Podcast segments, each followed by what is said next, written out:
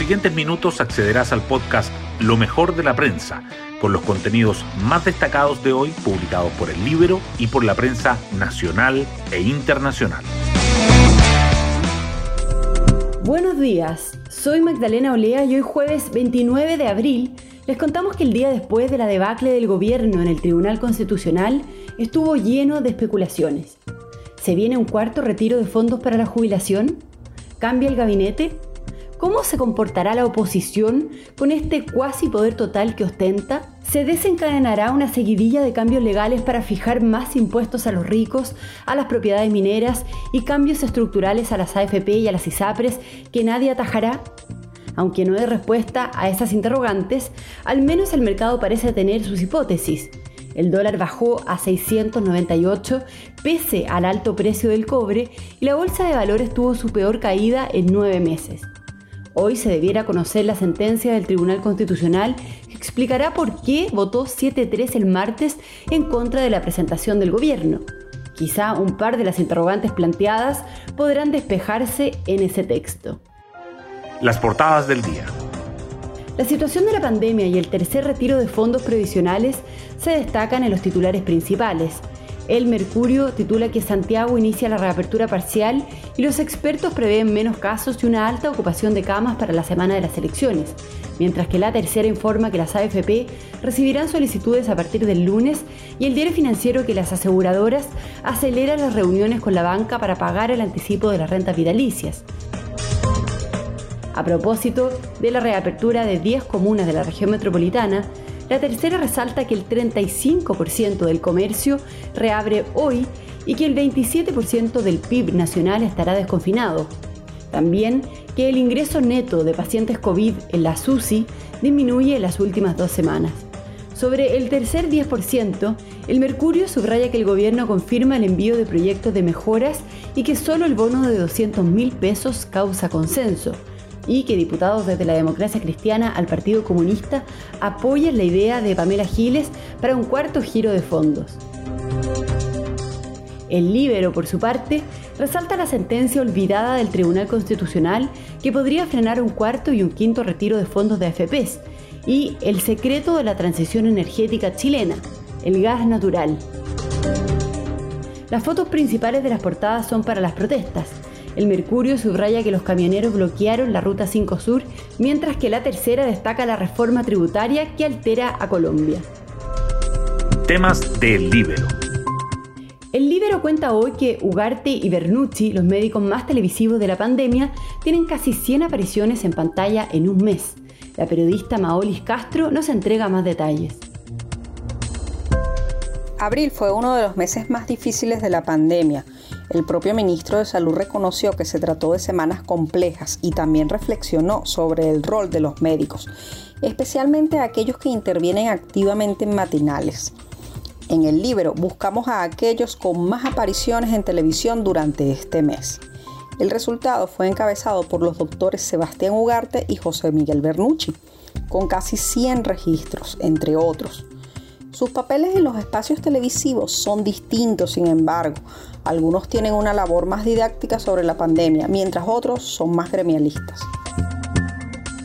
Pueden encontrar esta nota en www.ellibero.cl.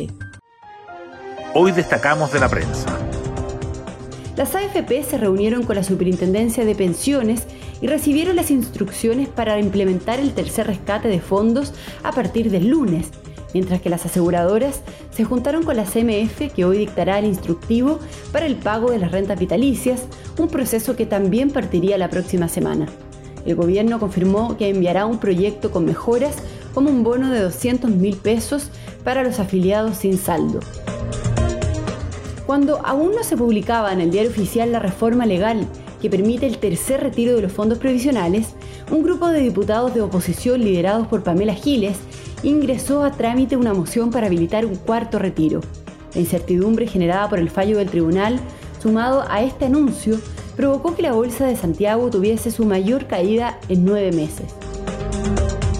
Las proyecciones para el 15 y 16 de mayo, la fecha pautada para las elecciones, apuntan a cerca de 4.000 contagios diarios y una ocupación de camas UCI aún alta.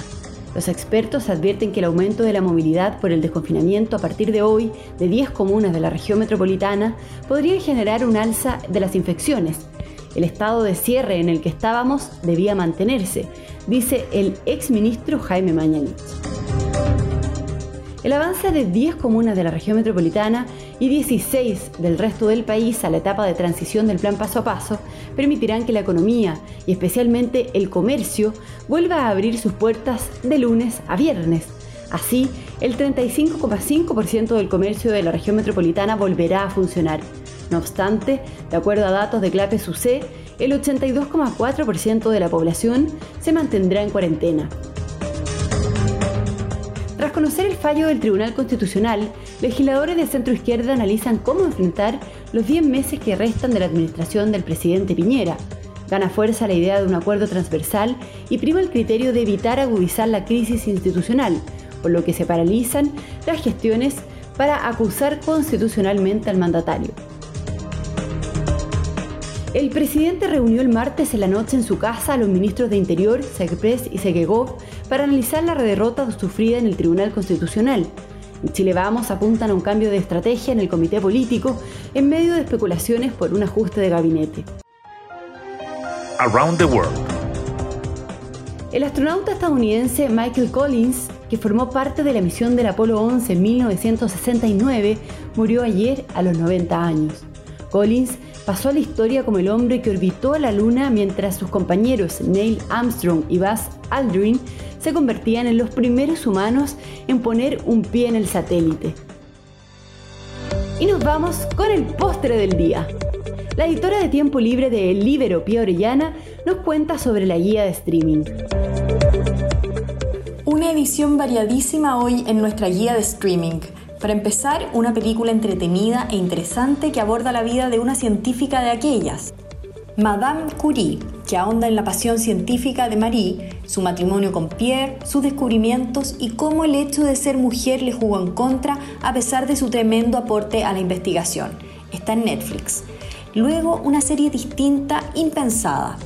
El hombre en el castillo se llama, y es de esas joyas que, de conocerse más, se transformarían en una pieza de culto. La trama, el mundo que quedó después de que los nazis ganaron la Segunda Guerra Mundial en Amazon Prime. Por último, otra de las esperadas series de Marvel que ya estrenó todos sus capítulos. Falcon y el Soldado de Invierno vuelve a confirmar que el estudio cinematográfico sabe cómo extender un universo fantástico sin descuidar la naturaleza humana y los grandes temas que aquejan el mundo de hoy. Está en Disney Plus. Bueno, muchas gracias. Nos volvemos a encontrar mañana viernes en un nuevo podcast, Lo mejor de la prensa.